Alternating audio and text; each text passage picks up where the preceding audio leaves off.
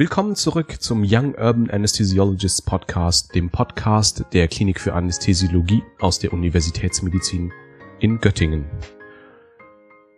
Mein Name ist Ingmar, ich sitze hier am Mikrofon und heute äh, veröffentliche ich mal eine etwas andere Episode. Normalerweise machen wir eher so Interviewformate, das machen wir heute mal nicht.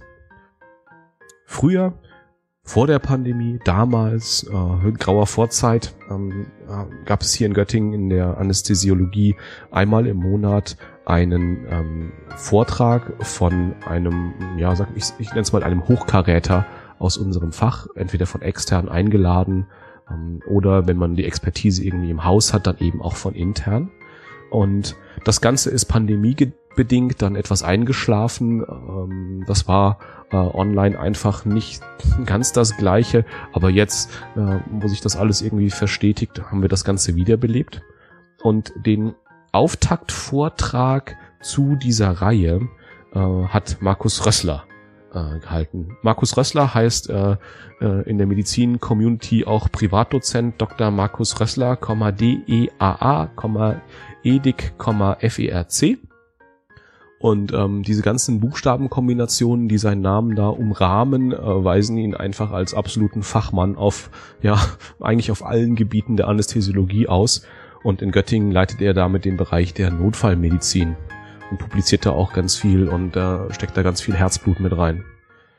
In seinem Vortrag mit dem Titel Hot oder Schrott beleuchtet er Trends und Hot Topics der präklinischen Notfallmedizin und ähm, bewertet sie dann auch äh, aus einer fundierten klinischen Perspektive und mit ganz viel Evidenz dahinter.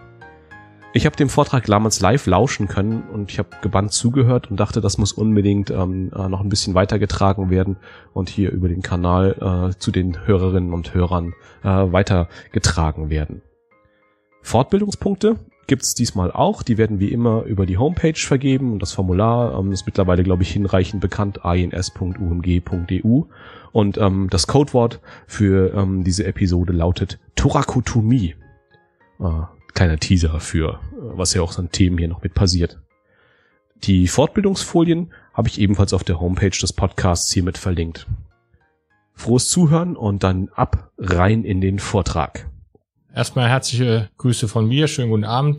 Für alle, die sich in der Notfallmedizin beschäftigen, ist es ja ein spannendes Thema, ähm, immer wieder eingeladen zu werden, Dinge, die früher Standard waren, auf einmal wieder zu verlassen oder neu zu denken.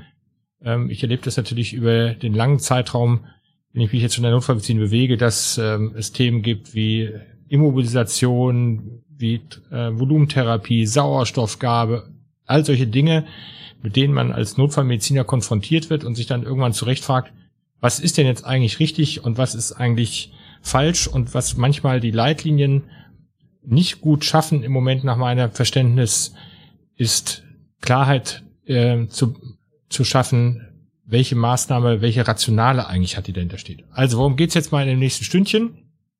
Also es gibt natürlich bekannte Dinge, die wir vielleicht neu bewerten müssen. Dann gibt es ähm, neue Maßnahmen, von denen wir uns immer ganz viel versprechen. Und die Frage ist, ob sie das halten können. Ähm, ich finde es ganz wichtig, die Empfehlungen und die Leitlinien, die so rumgeistern, zu durchdringen. Und natürlich geht's wie immer in der Notfallmedizin nach dem üblichen Mantra des ABC. Und die Themen, bei denen ich das so ein bisschen beleuchten möchte, ist es einmal die HBS-Stabilisierung. Ähm, Immobilisation ist mittlerweile schon so ein Terminus, der ähm, strittig ist, weil man sagt, eigentlich schaffen wir es gar nicht wirklich, ähm, eine Wirbelsäule zu immobilisieren. Wir schaffen es nur so ein bisschen zu stabilisieren. Dann beim Thorax-Trauma das Thema der Nadeldekompression. Ein, etwas, was immer wieder in vieler Munde ist, aber eigentlich tatsächlich selten erforderlich. Ähm, eines meiner Lieblingsthemen, die Beckenschlinge oder der nicht-invasive externe Beckenstabilisator, wie es von der Terminologie eigentlich richtig heißt. Die Volumentherapie, der Tourniquet und sozusagen das, was ja der heißeste Scheiß im Moment ist die Klemmschelltorakotomie. Also fangen wir mal an mit der HWS-Immunisation und da stellt sich schon die Frage, ist das jetzt sozusagen etwas, was wir unbedingt machen müssen? Ist etwas, was wir vermeiden müssen? Früher war es ja so, wenn man Patienten in die Notaufnahme kam, ohne dass er einen, eine HWS-Immunisationskrawatte dran hatte, dann hat man ja eigentlich schon den Retter so angeschaut, als wenn er jetzt eine Querschnittslähmung provozieren wollte. Und jetzt kippt das Ganze in die Gegenrichtung, weil man festgestellt hat, was eigentlich überhaupt keine neue Erkenntnis ist, dass Patienten, die ein schweres Schädelhirntrauma haben und eine gut liegende HWS-Modulationskrawatte eventuell einen erhöhten Hirndruck haben. Jeder, der auf einer Intensivstation arbeitet, bei Patienten und Patienten betreut, die ein invasives Hirndruckmonitoring haben, weiß, dass das passieren kann. Wo kommt das Ganze her? 2017 haben die Norweger sich mit dieser Thematik nochmal auseinandergesetzt und haben gesagt, wenn ich einen Patienten habe, der ein Trauma hat ähm, und der zum Beispiel eine isolierte penetrierende Verletzung hat, dann braucht man eigentlich gar keine spinale Stabilisierung. Also kann man komplett darauf verzichten. Wenn der Patient wirklich ein lebensbedrohliches Problem hat, ein lebensbedrohliches ABC-Problem, dann vielleicht minimale Stabilisierung und schnelle Rettung. Und wenn beides nicht zutrifft, dann gibt es sozusagen die Nexus-Kriterien, die nach wie vor Gültigkeit haben und die dann häufig in einer Stabilisierung landen. Vielleicht sind dem einen oder anderen die Nexus-Kriterien bekannt, die im Grunde genommen Anfang beschreiben, gibt es ein peripheres neurologisches Defizit als Ausdruck einer Rückenmarkschädigung. Wenn das so ist, dann natürlich eine Stabilisierung.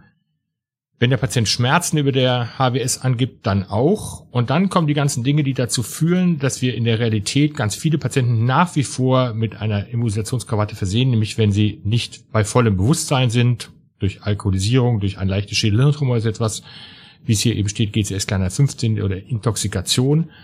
Oder, und das haben wir eben auch ganz häufig, wenn die Endorphine dazu geführt haben, dass eine kleine HWS-Verletzung vielleicht nicht bemerkt wird, weil der Patient zum Beispiel eine Oberschenkel. Also man sieht, man landet in den meisten Fällen eigentlich doch wieder bei einer HWS-Immunisation und nur wenn das nicht der Fall ist, alles dann ist es eigentlich auch nicht erforderlich, die HWS zu immunisieren. Also wenn zu einem Verkehrsunfall kommt und da sitzt einer wach und ansprechbar und sagt, das ist jetzt irgendwie doof, mein Fuß ist eingeklemmt, ähm, dann muss man eigentlich sagen, dann stabilisiert er seine HWS so weit selber, dass man ihnen nicht eine Krawatte anlegen müsste.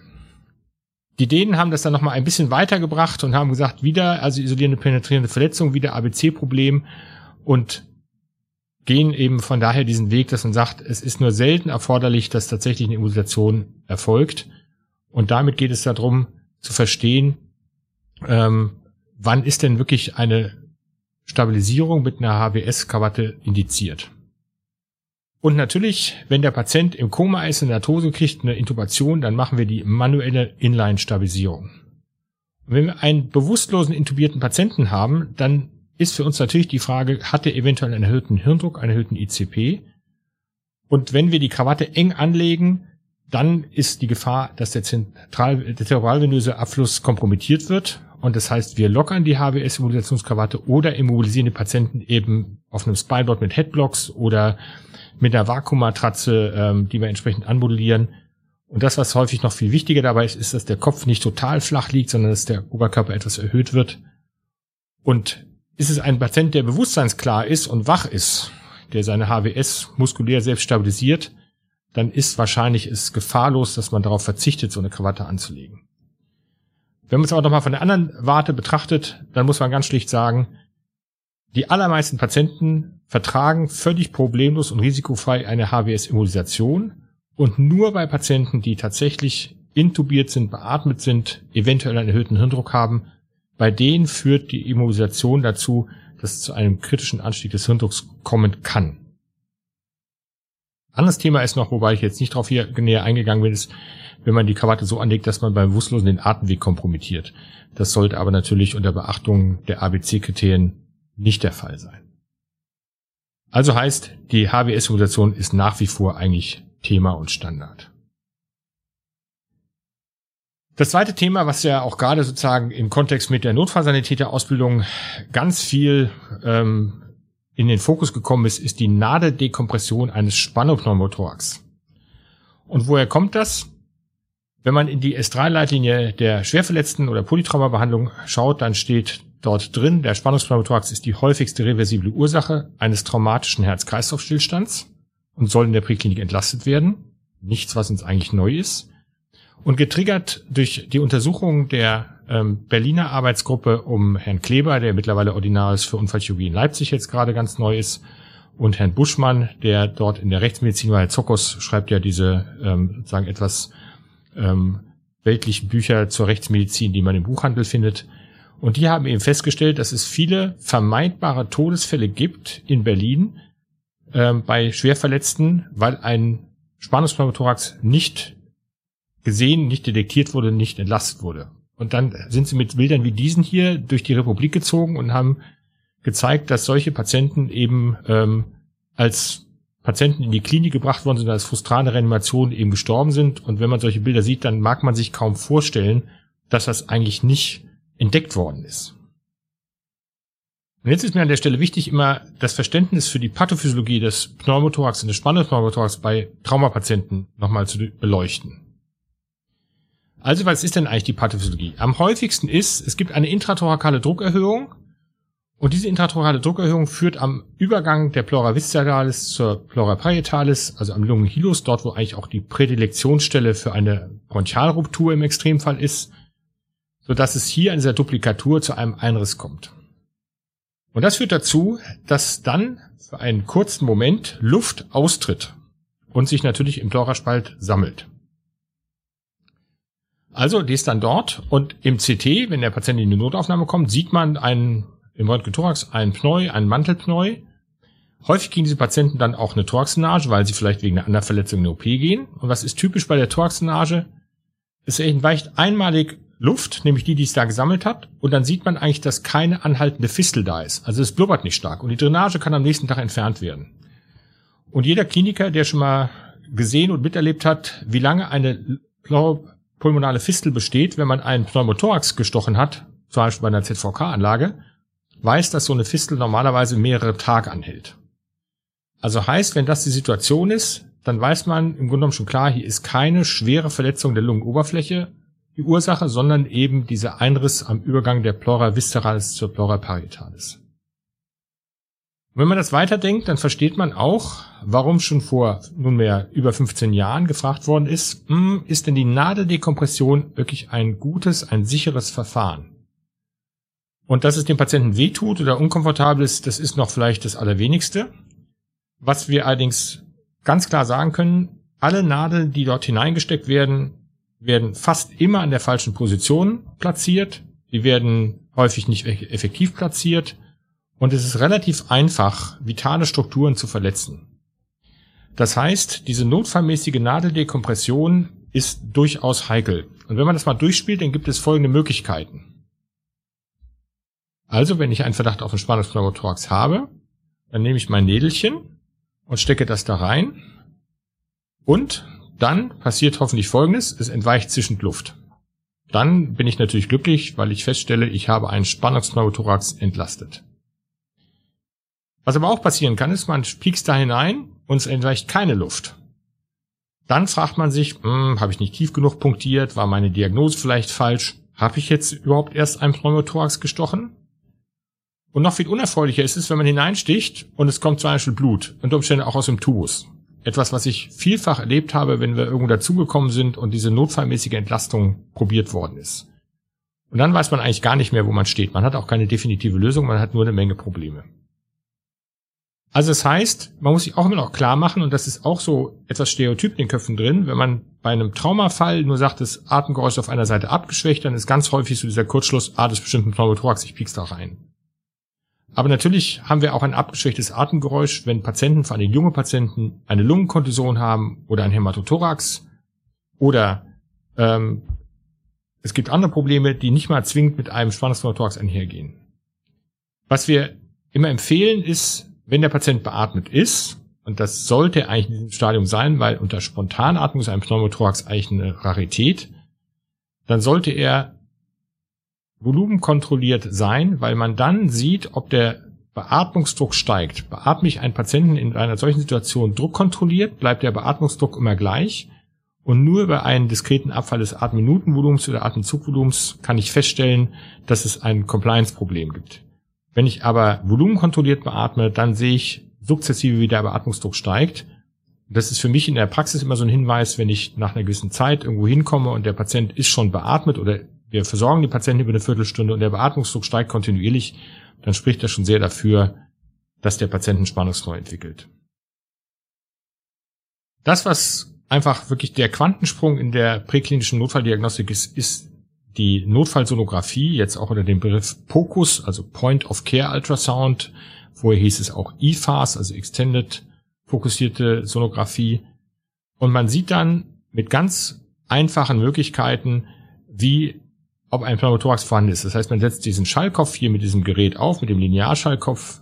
Hier wäre sozusagen kranial, hier wäre kaudal. Das ist die Rippenschallauslöschung.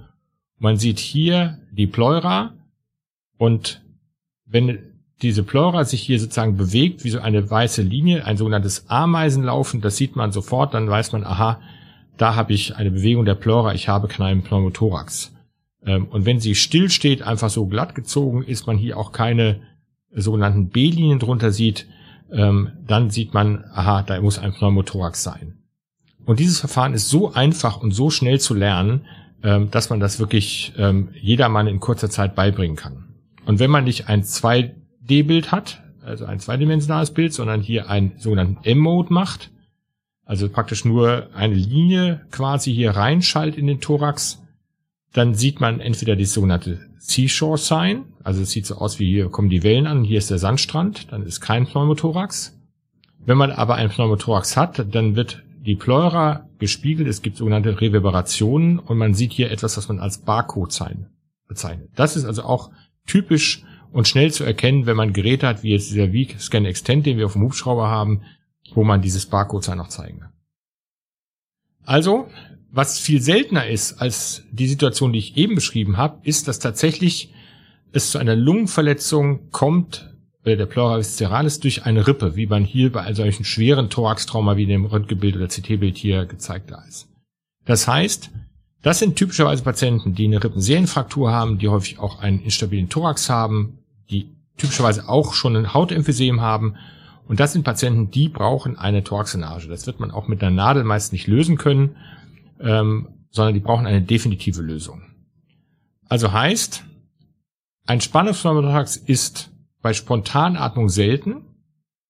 Bei Pneumothorax, wenn er vorher da ist und man beatmet, dann kann es eben kontinuierlich sich dazu entwickeln. Deswegen soll man den Beatmungsdruck beachten. Wenn man diese Notfallentlastung anschreibt, dann muss man ehrlicherweise sagen, sie ist fast nie notwendig, sie ist fast immer an der falschen Stelle. Und man muss auch sagen, es ist nie so ungefährlich, eine Thoraxnage einzulegen, wie zu dem Zeitpunkt, wo der Pneumothorax da ist.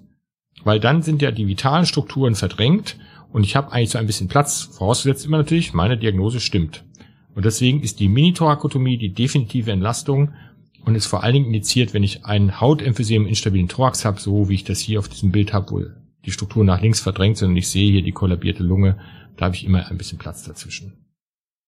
Also heißt immer mein Credo, Kave, Kave mit dieser Notfallfunktion gut abwägen, ist das wirklich erforderlich? Und ich kann nur aus meiner Perspektive sagen, ich habe noch nie eine notfallmäßige Entlastungspunktion im zweiten ICR machen können. Jetzt kann man sagen, vielleicht habe ich mich immer in irgendeiner komfortablen Ecke rumgedrückt, aber ich glaube, mit den Jahren der Intensivmedizin, der Notfallmedizin gab es natürlich schon Situationen, wo Patienten einen Pneumothorax haben. Und dann hat man in der Regel die Zeit und Möglichkeit, eine Thoraxnadel zu legen und jetzt werden vielleicht die Leute sagen, ma, ich kann das nicht, ich mache das nicht, ich darf das nicht. Dann muss man sagen, ja, es gibt vielleicht mal die Situation der Notfallentlastung im zweiten ICR, aber sie ist wirklich extremst selten.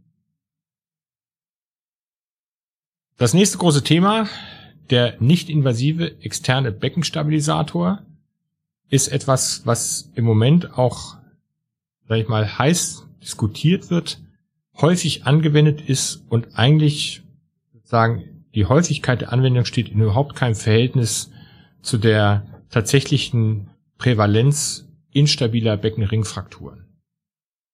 Und das ist so ein typisches Beispiel dafür, wie man Gedanken, die ihre Rationale haben, missverstehen kann, wenn man Fortbildung besucht und sich mal fragt, wann soll man denn eine Beckenschlinge dran machen beim Polytrauma, dann merkt man, man muss das wirklich erstmal in Ruhe von links nach rechts drehen was bedeutet das eigentlich, was ist die Rationale dahinter, wann ist es effektiv und wann ist es einfach nur eine polypragmatische Maßnahme.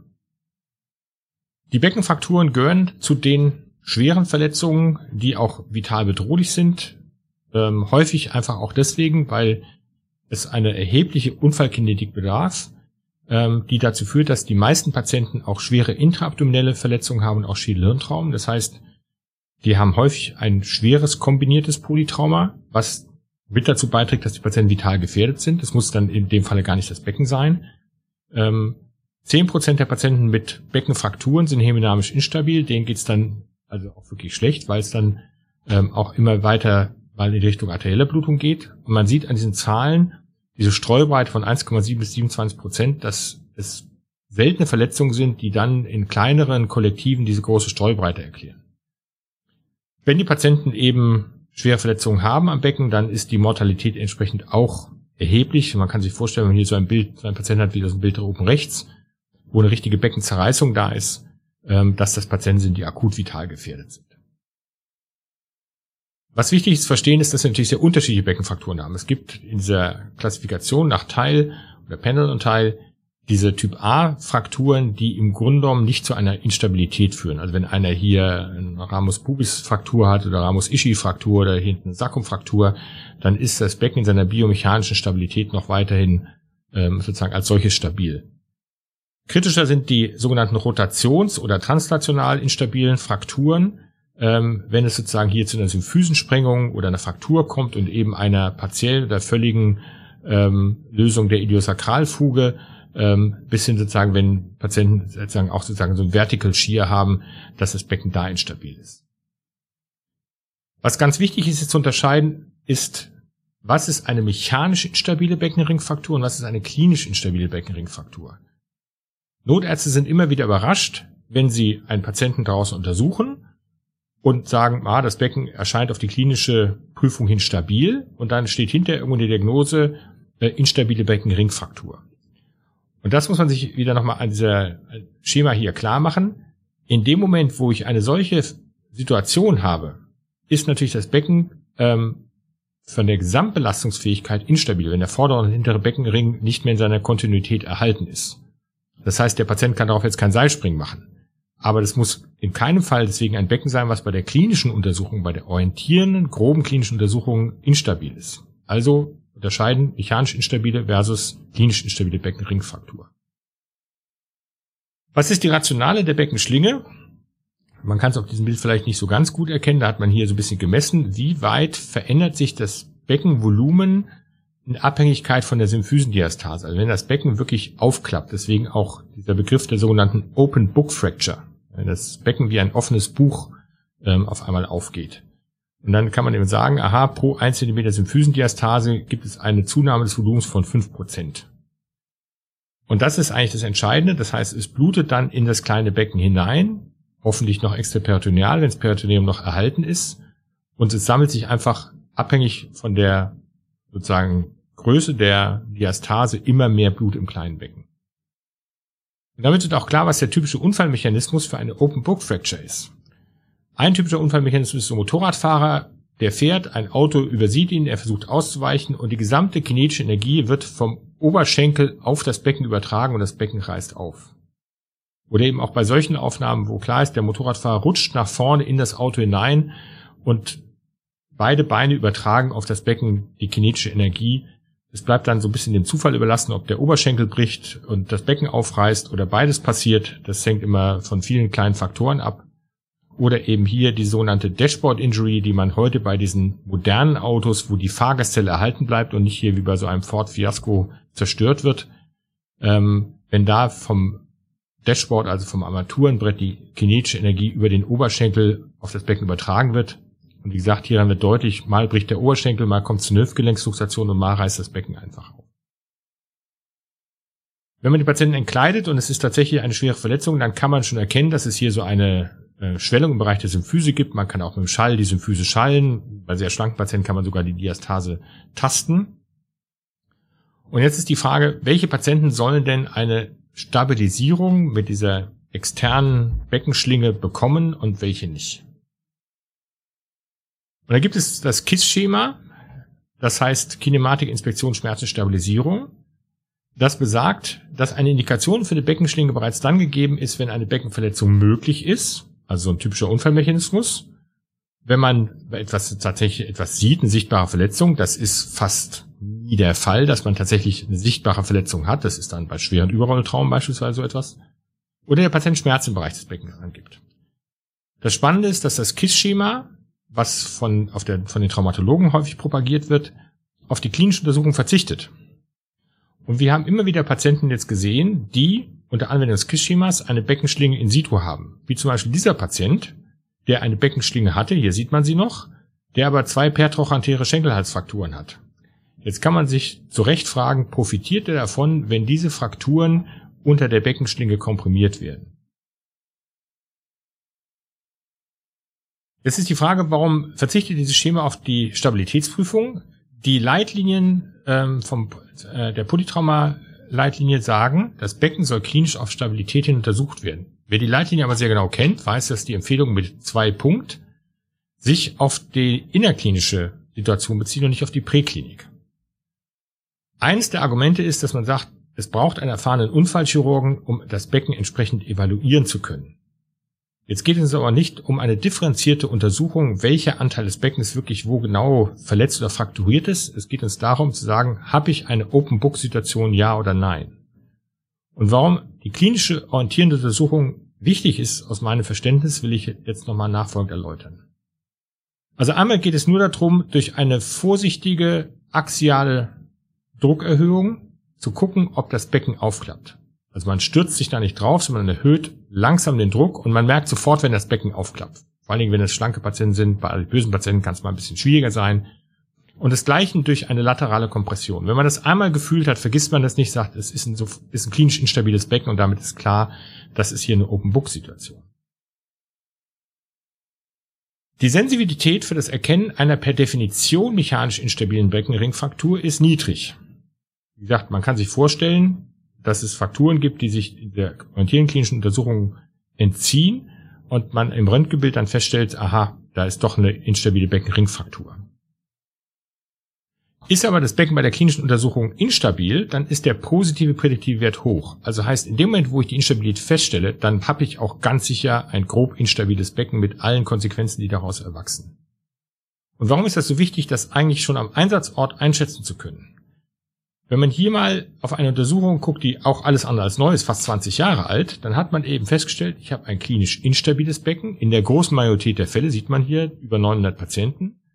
Und die haben in einem geringen Prozentsatz Erythrozytenkonzentrat im Schockraum, kriegt eine Notoperation, Becken gab es gar nicht.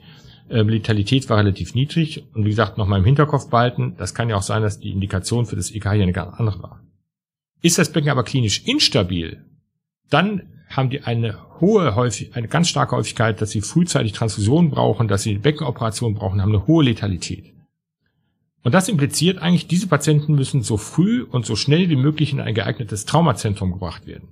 Wenn ich das Becken nicht untersuche, entzieht sich das meiner klinischen Evaluation und dann bin ich vielleicht in einem Krankenhaus, das für die Behandlung dieser Patienten gar nicht geeignet ist. Und deswegen gibt es auch die Forderung eigentlich der Estrade Polytrauma, dass Patienten in ein Level 1 oder Level 2 Traumazentrum eingeliefert werden, wenn sie eine instabile Beckenfraktur haben. Und damit ist für mich ganz klar, ich muss das Becken untersuchen, sonst kann ich da eigentlich gar nicht sagen, dass ich eine instabile Beckenringfraktur habe und bringe den Patienten vielleicht in die falsche Klinik. Also, die Indikation für eine externe Beckenschlinge oder eine Beckenstabilisation ist ein klinisch, inst, klinisch instabiles Becken und eine instabile Hämodynamik. Das ist der allgemeine Konsens, der überall gilt. Jetzt will ich nochmal auf ein paar Beispiele eingehen, was die Sache manchmal so ein bisschen unübersichtlich macht.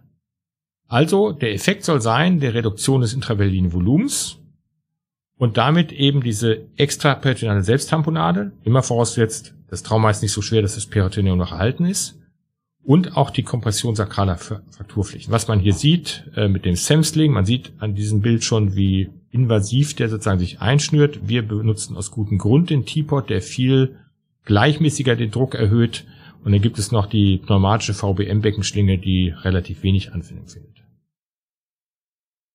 Wenn die Indikation stimmt, dann ist es so wie hier abgebildet. Und man sieht hier, wie diese Iliosakralfuge klafft und hier auch die ähm, Füße klafft und durch Anlage der Beckenschlinge der Beckenring geschlossen wird. Das funktioniert tatsächlich wunderbar so. Jetzt müssen wir gleich ein bisschen Wasser in den Wein gießen. Das funktioniert nur, wenn es eine venöse Blutung ist oder hier eine Frakturfläche komprimiert werden kann. Es funktioniert nicht, es hat keinen nachhaltigen Effekt, wenn der Patient arteriell blutet, was viel seltener der Fall ist. Wenn man einmal unter die Bettdecke guckt und sieht ein solches Bild, dann weiß man, das ist eine arterielle Blutung. Und das Interessante ist, es reicht eine kleine Blutung wie hier. Das ist aus der Arteria obturatoria Und das sind fünf Milliliter pro Minute, damit man das überhaupt so sieht in der Angiografie. Das heißt aber einfach, pro Stunde sind das fast ein halber Liter oder 400 Milliliter. Und man merkt dann in dem Moment, wo man ein Coiling macht, steht die Blutung. Und was man auch an diesem Bild sehen kann, dieser Patient hat bereits schon eine Symphysenverplattung gehabt vorher und hat die ganze Zeit weiter geblutet. Das heißt, es hat auf die arterielle Blutung keinen Effekt.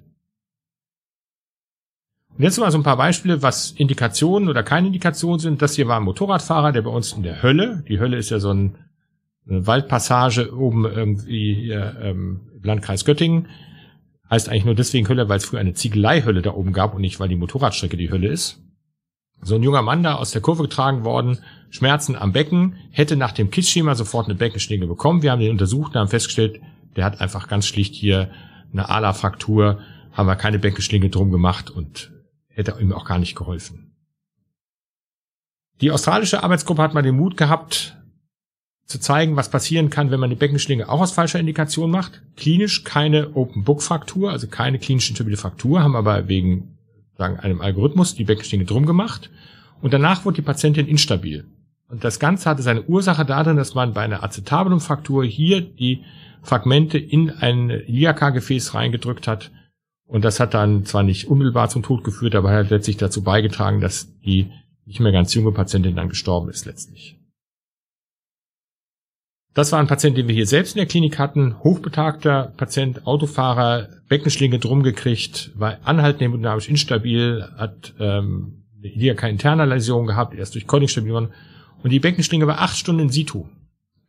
Und jetzt kommt etwas, was man sich auch klar machen muss. Es ist eben nicht einfach nur mal, ich mache das drum und das hat ja im besten Fall einen positiven Effekt, aber keinen negativen Effekt, sondern häufen sich Berichte wie diese hier, wo durch eine Stunden- oder gar tagelange Anlage einer solchen Beckenschlinge es zu solchen Dekubiti kommt. Und wenn dann der Patient auch noch eine Verletzung hat, wie ihr seht, also eine Operationsnarbe, dann ist das natürlich ein Desaster. Das heißt also, das Fazit für die Beckenschlinge ist, erstens mal, eine behutsame und einmalige orientierende Prüfung auf mechanische Stabilität ist nach meinem Verständnis absolut an der Ansatzstelle indiziert. Ist dabei das Becken klinisch stabil, ist die Wahrscheinlichkeit, dass der eine pelvine Massenblutung hat, asymptotisch gegen Null. Und nur auf bloßen Verdacht bei hämodynamisch Patienten, stabilen Patienten eine Beckenschlinge anzulegen, ist keine Indikation. Sondern die konzentrierte Indikation ist die klinisch instabile Beckenringfraktur mit hämodynamischer Instabilität oder wenn man ein Polytrauma hat, der Hämodynam das hämodynamisch instabil ist und bei dem eine Beckenfraktur wahrscheinlich ist. Das sind die beiden Indikationen, wo man sagen kann, das ist unstrittig. Also bitte nicht auf bloßen Verdacht hin eine Beckenschlinge dranlegen. Ich sage auch immer, man macht nicht vier Luftkammermaschinen dran, nur weil der Patient vielleicht Extremitätenfaktor haben könnte. Denn eben, man kann auch damit etwas falsch machen. Wenn man sich da nochmal detaillierter einlesen will, dann kann man das hier in dieser Publikation tun, die wir von der AG Trauma des Deutschen Rats für Wiederbelebung ähm, dieses Jahr publiziert haben. Und äh, insofern gilt, wir haben das Ding natürlich dabei, aber wir wollen es eben weise anwenden und nicht polypragmatisch, nur weil das irgendwie vielleicht jetzt sozusagen etwas verspricht, was es da nicht halten kann. Ein Thema, was immer wieder auch ähnlich missverständlich ist wie die Beckenschlinge, ist das Thema Volumenersatz und vor allen Dingen dabei das Thema des reduzierten Volumenersatzes. In den Leitlinienempfehlungen steht drin, bei schwer verletzten Patienten sollte Volumentherapie eingeleitet werden, weil wir wissen alle natürlich, der Anästhesist als solcher sowieso, Patienten sterben am Volumenmangel. Und bei unkontrollierten Blutungen soll sie in reduzierter Form durchgeführt werden. Was nicht ganz klar ist, was heißt denn eigentlich eine unkontrollierte, aktive, massive Blutung? Was gibt's da Definitionen? Und wenn man da so weiter blättert, an die Sekundärliteratur schaut, dann sind es fast immer Patienten mit einem penetrierenden Trauma. Und wer mal irgendwie in USA gearbeitet hat, da in so einem Schockraum war, das heißt dort ja auch The Knife and Gun Club gerne, dann weiß man, wenn einer ein Loch im Herzen hat oder in einem großen Gefäß, dann ist das Einzige, was den Patienten rettet, eine Gefäßklemme. Ob man da viel Volumen gibt oder wenig, ist relativ egal, sondern da muss ein Chirurg schnell eine proximale Blutungskontrolle machen. Ziel ist dann auch das niedrig stabile Niveau. Ja, heißt also, der wollen schon einen Druck mindestens von 90 mm AG systolisch haben oder beim Schädelhirntrauma natürlich entsprechenden mittleren Arteriendruck. Und jetzt gucken wir mal in das Traumaregister. Die Unfallchirurgen haben ja das Traumaregister, um das uns viele Länder beneiden, weil dort sehr viele Patienten erfasst sind. In den letzten zehn Jahren über 260.000 Traumapatienten. Und das sind die Zahlen von 2019. Also das Traumaregister braucht immer so ein knappes Jahr, um alle Zahlen zu evaluieren. Und jetzt sieht man mal, dass bei den Patienten in diesem schwer verletzten Register der Median der Volumentherapie 500 Milliliter ist. Ich glaube, jeder Anästhesist von uns kann mit gutem Gewissen sagen, 500 Milliliter Volumentherapie führt zu allem, aber sicherlich nicht zu einer Gerinnungsstörung und zu anderen Problemen. Das heißt, hier gibt es das Missverständnis, dass ein reduzierter Volumenersatz oder eine restriktive Volumentherapie nicht heißt keine Volumentherapie, sondern nach wie vor sterben Patienten am Volumenmangel. Und es ist nicht damit getan, dass wir den Patienten einfach nur 500 Milliliter oder 600 Milliliter plus minus 500 geben und dann wird es schon passen, sondern wir müssen uns Gedanken darüber machen, wie evaluiere ich denn, ob mein Patient eine ausreichende periphere Perfusion hat? Und ich finde es immer wieder spannend, wenn ich zum Beispiel für die Prüfung Notfallmedizin angehende Notärzte frage, wie steuern Sie denn Ihre Volumentherapie? Dass wir häufig gar keine, gar keinen Plan haben, wie wir die Volumentherapie steuern. Das heißt, man muss einfach gucken auf die periphere Perfusion, auf den den Pulsstatus, auf die Refill-Zeit, ähm, bei beatmeten Patienten vielleicht aufs entidale CO2. Also man muss eine Idee haben, wie kann ich evaluieren, ob ich noch mehr Volumen geben muss oder ob ich genügend Volumen gegeben habe.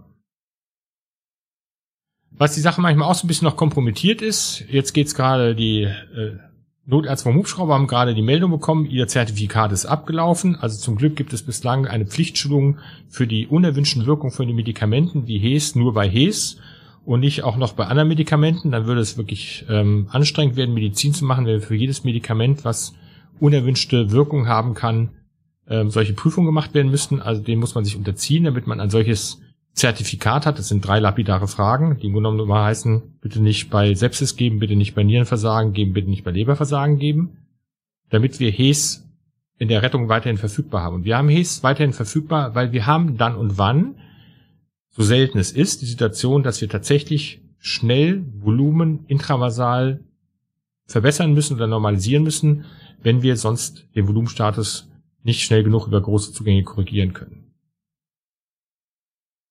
Was bei der Volumentherapie auch immer wieder ein Missverständnis ist, häufig fällt dann der Begriff, ja, wir machen pervasive Hypotension. Permissive Hypotension ist per se kein Therapiekonzept, sondern permissive Hypotension ist eine Situation, die wir tolerieren dürfen, wenn wir unter einer reduzierten Volumengabe eine ausreichende periphere Perfusion haben. Heißt aber nicht, wir streben an, dass der Druck 90 ist. Sondern wenn wir einen Patienten haben, der unter den Maßnahmen der Versorgung einen Druck von 120 ist, dann ist das völlig in Ordnung. Wir müssen jetzt nicht irgendwas machen oder ihn weiter ausbluten lassen, damit er bei 90 ankommt.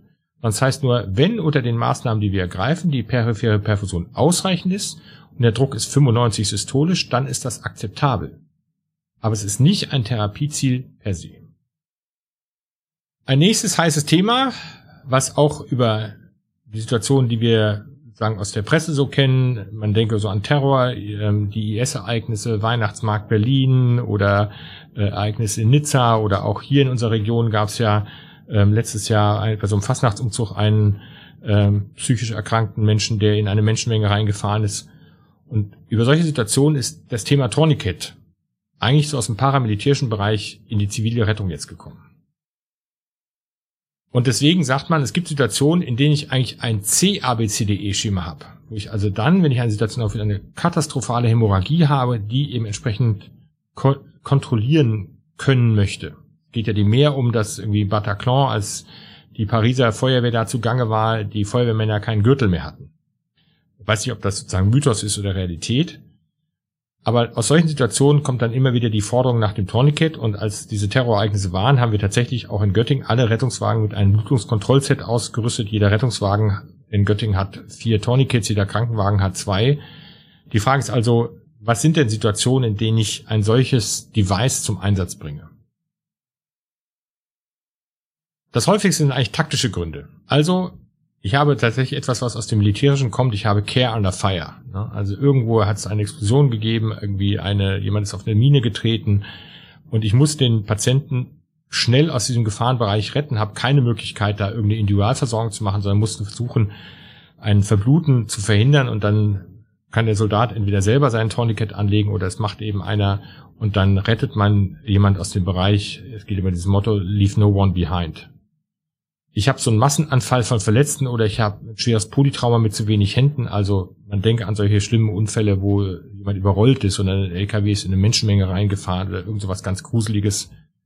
Oder was vielleicht im zivilen Bereich eher mal so ist, ähm, ich habe eine Verletzung, die ist nicht erreichbar. Also ähm, man denke an diese äh, osteuropäischen äh, Lieferantenfahrer, die in diesen kleinen äh, 3,5 Tonnern fahren und dann irgendwo auf den LKW auffahren, schwer eingeklemmt ist. Man kommt an die Unterextremität nicht ran und man merkt einfach, das blutet dort stark und ich muss, bis ich ihn technisch gerettet habe, da eine proximale Blutungskontrolle machen. Ist stockdunkel oder so etwas. Was viel seltener ist, dass es verletzungsbedingte Gründe sind, wie ich kann durch einen Druckverband oder so keine Blutungskontrolle herstellen. Das ist viel, viel seltener. Was man sich klar machen muss, ist, ein Dilemma ist die unzureichende Abbindung. Ähm, also entweder der Puls ist tatsächlich von Anfang an erhalten, was dann heißt, es führt zu einem anhaltenden Blutverlust, weil es in die Extremität hineingepumpt wird, das Blut, aber eben ich über einen erhöhten venösen Druck keinen Abfluss habe und dann habe ich eine massive Extravasation mit entsprechend Schwellung, Ödeme, Compartmentdruck. Und das passiert auch gerne, wenn der Patient tatsächlich stark blutet, man am Anfang den Tourniquet anlegt und dann nicht in Rechnung stellt, dass wenn der Blutdruck sich normalisiert, ich dann auch die Kompression des Tourniquets erhöhen muss. Was für den Chirurgen ein großes Dilemma ist, ist, in dem Moment, wo der Tourniquet gelöst wird, blutet es umso stärker, weil es natürlich zu einer massiven Vasodilatation in dem Bereich kommt und es wird für den Chirurgen ganz schwierig, das zu kontrollieren. Also die Indikation muss stimmen. Was eine absolut richtige Indikation ist, ist so etwas, Boston Marathon, gruseliges Bild, ja, wo man natürlich ein Tourniquet angelegt hat. Das, was wir im zivilen Bereich viel eher, was ist der letzte Einsatz, wo ich einen Tourniquet im Einsatz erlebt habe. Alter Herr, der so ein Elefantiasis hat, ganz trockene Haut. Der saß in seinem Sessel und auf einmal fängt eine Varize am Knöchel an zu bluten. Und dann sagt er, oh, das ist aber doof, mein Teppichboden wird immer röter, wird so präsynkopal und dann kommt die Rettung. Hauptproblem des Patienten war sein massives Thoraxtrauma durch eine Thoraxkompression, bei der alle Rippen gebrochen worden sind, was ihn einen wochenlangen Krankenhausaufenthalt beschert hat. Er hat einen proximalen, Torni einem proximalen Oberschenkel ein Tourniquet angelegt bekommen hat und die, der Scheldenkatheter lag in der Leiste. Es bedurfte eines Verbandspäckchens, um hier am Knöchel die Blutung zu kontrollieren. Und da merkt man, da entgleist irgendetwas. Und das sind solche Beispiele, weswegen ich äh, sagen auch hier das Thema Tourniquet bemühe, wo ich sage, ein Tourniquet kann bei richtigen Indikationen lebensrettend sein, aber ist keine Indikation für eine Situation. Fast alle Blutungen lassen sich durch einen Druckverband kontrollieren und wenn man ein Tourniquet anlegt, temporär, weil ich tatsächlich zu wenig Hände habe und erstmal Zeit gewinnen muss, dann kann man das machen. Aber sobald man natürlich einen entsprechenden Druckverband angelegt hat, dann sollte man ihn auch wieder lösen. Also heißt, ähnlich wie bei der Beckenschlinge, eindeutige Indikation, entweder sage ich, ich habe es taktisch oder ich bin ein Extremis. Ähm, und wenn die Indikation stimmt, dann überwiegt auch der Nutzen das Risiko. Ähm, es bedarf Übung, so ein Tourniquet anzulegen, denn man braucht zum Beispiel, wenn einen Motorradfahrer hat, junger Mann, irgendwie, der einen kräftigen Oberschenkel hat, braucht man eventuell auch zwei Tourniquets, weil der Druck, den man aufbauen muss, so um 600, 700 Millimeter Hg liegt. Das ist extrem schmerzhaft für den Patienten, wenn der wach ist und diese Ischämie dann sozusagen erlebt. Man muss unbedingt eine venöse Stauung vermeiden. Und man muss natürlich dokumentieren, wann ist das angelegt worden. Frühzeitig an eine Konversion denken, also Druckverband. Und wie gesagt, kommerzielle Tourniquets nutzen, ähm, damit man nicht mit irgendwelchen irgendwie Ledergürteln, Dreieckstüchern, Holzknebeln oder was es alles gibt, da aktiv werden muss. Last but not least, weil es eben auch ein Thema ist, was wie gesagt wie der Heilige Gral gehandelt wird, weil auch die neuen Leitlinien den TCA, den Traumatic Cardiac Arrest Algorithmus, diesbezüglich auch sehr stark ausformuliert haben, die Clamshell-Thorakotomie. Man hat gelernt, früher hat man gesagt, ähm, Traumareanimation ist eigentlich etwas, was sinnlos ist und ein schmutziges Geschäft. Und man hat dann gelernt, dass es eigentlich nicht so ist, sondern wenn die Indikationen stimmen und man reversible Ursachen hat, das Überleben von Patienten, die unter Trauma einen Cardiac Arrest erleiden, ähm, durchaus so gut sind wie bei der nicht traumatischen Reanimation. Und hat dann diesen Algorithmus schon auch 2015 formuliert, wo man sagt, also natürlich erstmal externe Blutung stillen, klar, Sauerstoff geben, dann, wenn ich eine unklare Situation habe, beidseitig dekomprimieren. Die wird aber auch zum Beispiel noch nicht bemüht, dass wir unter Umständen mit Sonographie die Möglichkeit haben, auszuschließen, ob ein Patient Pneumothorax hat, wo ich sage, man kann das natürlich machen, wenn man einfach nur straightforward nach Algorithmus vorgeht. Aber wenn ich bei einem beatmeten Patienten sehe, unter Sonographie, der hat keinen Pneumothorax, dann brauche ich auch nicht beidseitig dekomprimieren. Wenn es aber eine Situation ist, und ich will auch gleich darauf eingehen, wie es dazu gekommen ist, dass das hier so beschrieben ist, dass der Patient vielleicht eine Herzbeuteltamponade hat, dann kommt man an dieser beidseitigen Thorakostomie gar nicht dran vorbei. Und jetzt muss man ein bisschen verstehen, wie ist die Situation in Europa, wie ist sie in den USA. In den USA kommt in einem großen Traumazentrum jede Nacht mindestens einer rein, der eine penetrierende thorakale oder abdominelle Verletzung hat. Dann kann es das Thema geben, proximaler Aortenverschluss, Reboa, da werde ich jetzt heute nicht drauf eingehen. Und hier steht schon so einfach nebendran, habe ich die Expertise, habe ich die Ausrüstung, in was für einem Setting mache ich das und wie ist der Zeitverlauf. Man sieht schon, fehlende Vitalzeichen auf jeden Fall nicht länger als 15 Minuten. Und dann kann es zur Notfalltorakotomie kommen. Was ist der Hintergrund, wie das eigentlich gekommen ist? Eine Einrichtung, die, sage ich mal, in der notfallmedizinischen Welt viel beäugt ist, ist der Rettungshubschrauber in London, der ausschließlich für spezielle Fälle alarmiert wird. Die haben in einem 11 Millionen Einzugsbereich Greater London also sagen mehr, die haben in ihrem Einzugsbereich mehr Patienten als ganz Niedersachsen und die fliegen 30 Prozent penetrierende Einsätze. Ja, also 30 Prozent aller Einsätze fliegen hier raus, weil irgendwo einer ein Loch gemacht hat in den Patienten, wo es nicht hingehört. Und die haben festgestellt, ah, wenn wir da hinkommen und da hat einer, einem jungen Mann, die streiten sich da irgendwo an so einem Supermarkt in so einem sozialen Brennpunkt von London um ein paar Turnschuhe und der piekst den in den Thorax und die machen nix, dann sind die alle tot. Dann haben sie die Phase 2 gehabt, die haben sie alle aufgeriegelt, waren auch alle tot. Und dann hat man geguckt, was sind denn eigentlich sozusagen die Situationen, in denen eine sogenannte Thorakotomie, ähm, eine Recessive Emergency Thoracotomy, erfolgsversprechend ist. Und hat festgestellt, und jetzt gehe ich mal sozusagen hier auf das bessere lesbare Bild, man hat also 71 Patienten in 15 Jahren thorakotomiert, also fünf pro Jahr bei der Schlagzahl, die die haben. Bei Patienten, die eine thorakale Stichverletzung, also auch keine Schussverletzung, mit Kreislaufstillstand am Einsatzort haben. Und hat 13 Patienten, die lebend entlassen worden sind. Elf hatten ein gutes neurologisches Ergebnis. Und jetzt muss man sich das nochmal sehr genau angucken. Sieben Patienten hatten ein gutes neurologisches Ergebnis, wo unter Beisein des Rettungsteams ein Kreislaufstillstand eingetreten ist. Drei hatten eins, wo innerhalb von drei Minuten nach Kreislaufstillstand ähm, die Thorakotomie gemacht worden ist. Einer beeinträchtigt, Zeitraum unklar und zwei schlecht mit der Präsenz nach fünf bis zehn Minuten. Das heißt also, eine Chance auf ein gutes Outcome hat man nur, eigentlich, wenn es ein bezeugter Kreislaufstillstand ist oder maximal fünf Minuten. Eigentlich muss man schon sagen, hier, die Zahlen sprechen eigentlich dagegen, dass man da noch eine Chance hat. Weil es einfach so ist, das sind Patienten, die keine zerebrale Hirnperfusion in der Situation mehr haben. Und jetzt kann man sich selbst fragen, wie schnell kriege ich eine Thorakotomie hin? Das, was London Hems hat, ist, sie haben, wie gesagt, 30% penetrierende Trauma, die fliegen immer mit zwei Ärzten und einem Paramedic. Die sind alle in einem speziellen Kurs geschult, ähm, wo sie das machen und sie machen das natürlich auch in den Notaufnahmen der englischen Krankenhäuser häufig. Ich glaube, unsere Expertise diesbezüglich ist, glaube ich, null. Jetzt muss man aber natürlich sagen, es gibt solche Fälle und es gibt sie auch in Göttingen. Also wir haben in den vergangenen drei Jahren, äh, vergangenen fünf Jahren drei Fälle gehabt, wo wir Situation hatten, wo man sagen muss, der wäre wahrscheinlich durch eine Notfalltoratomie möglicherweise zu retten gewesen.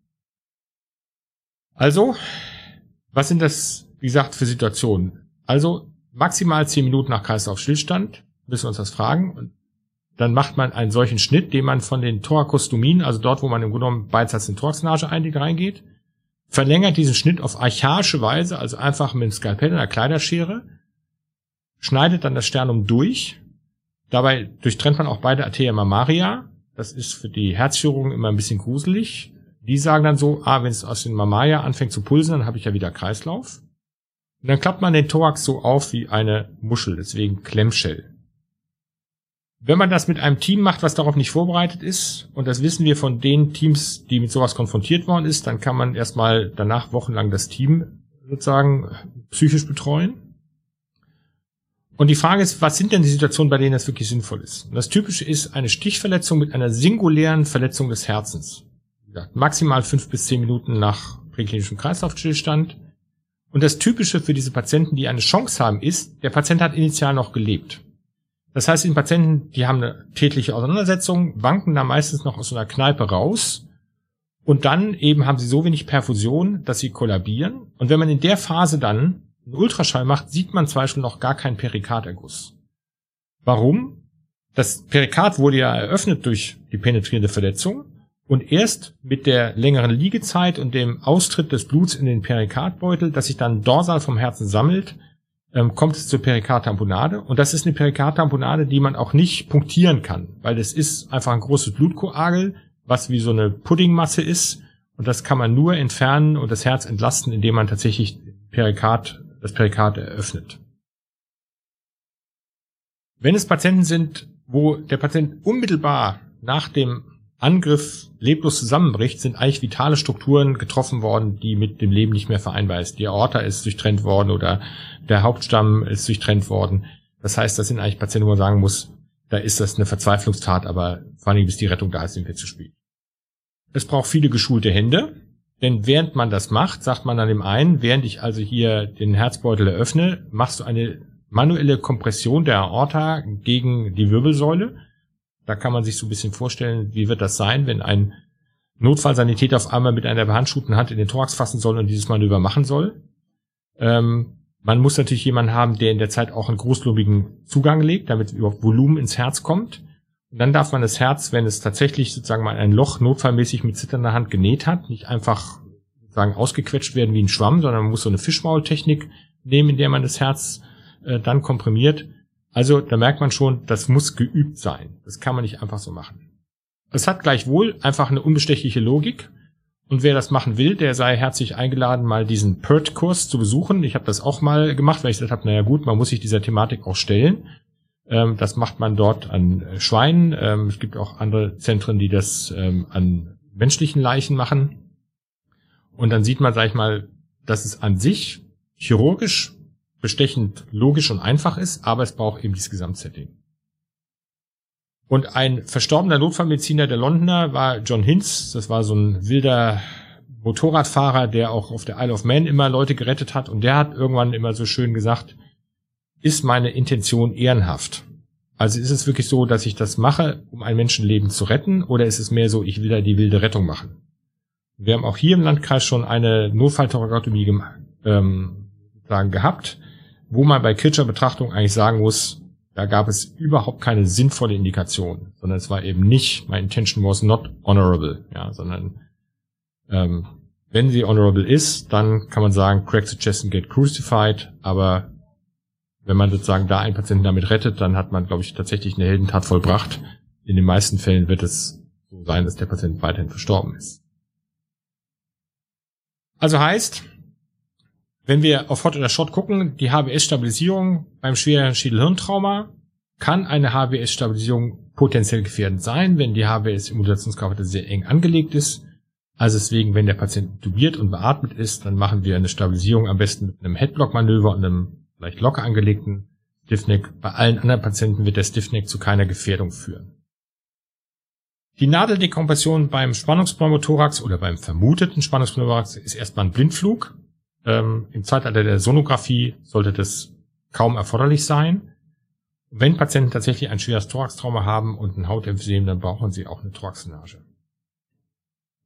Die Anlage einer Beckenschlinge kann helfen, ist sehr selten indiziert. Das ist eine Verletzung, die man in seiner notfallmedizinischen klinischen Karriere vielleicht ein, zwei Mal in drei, vier, fünf Jahren erlebt, wenn man gut bei der Musik dabei ist.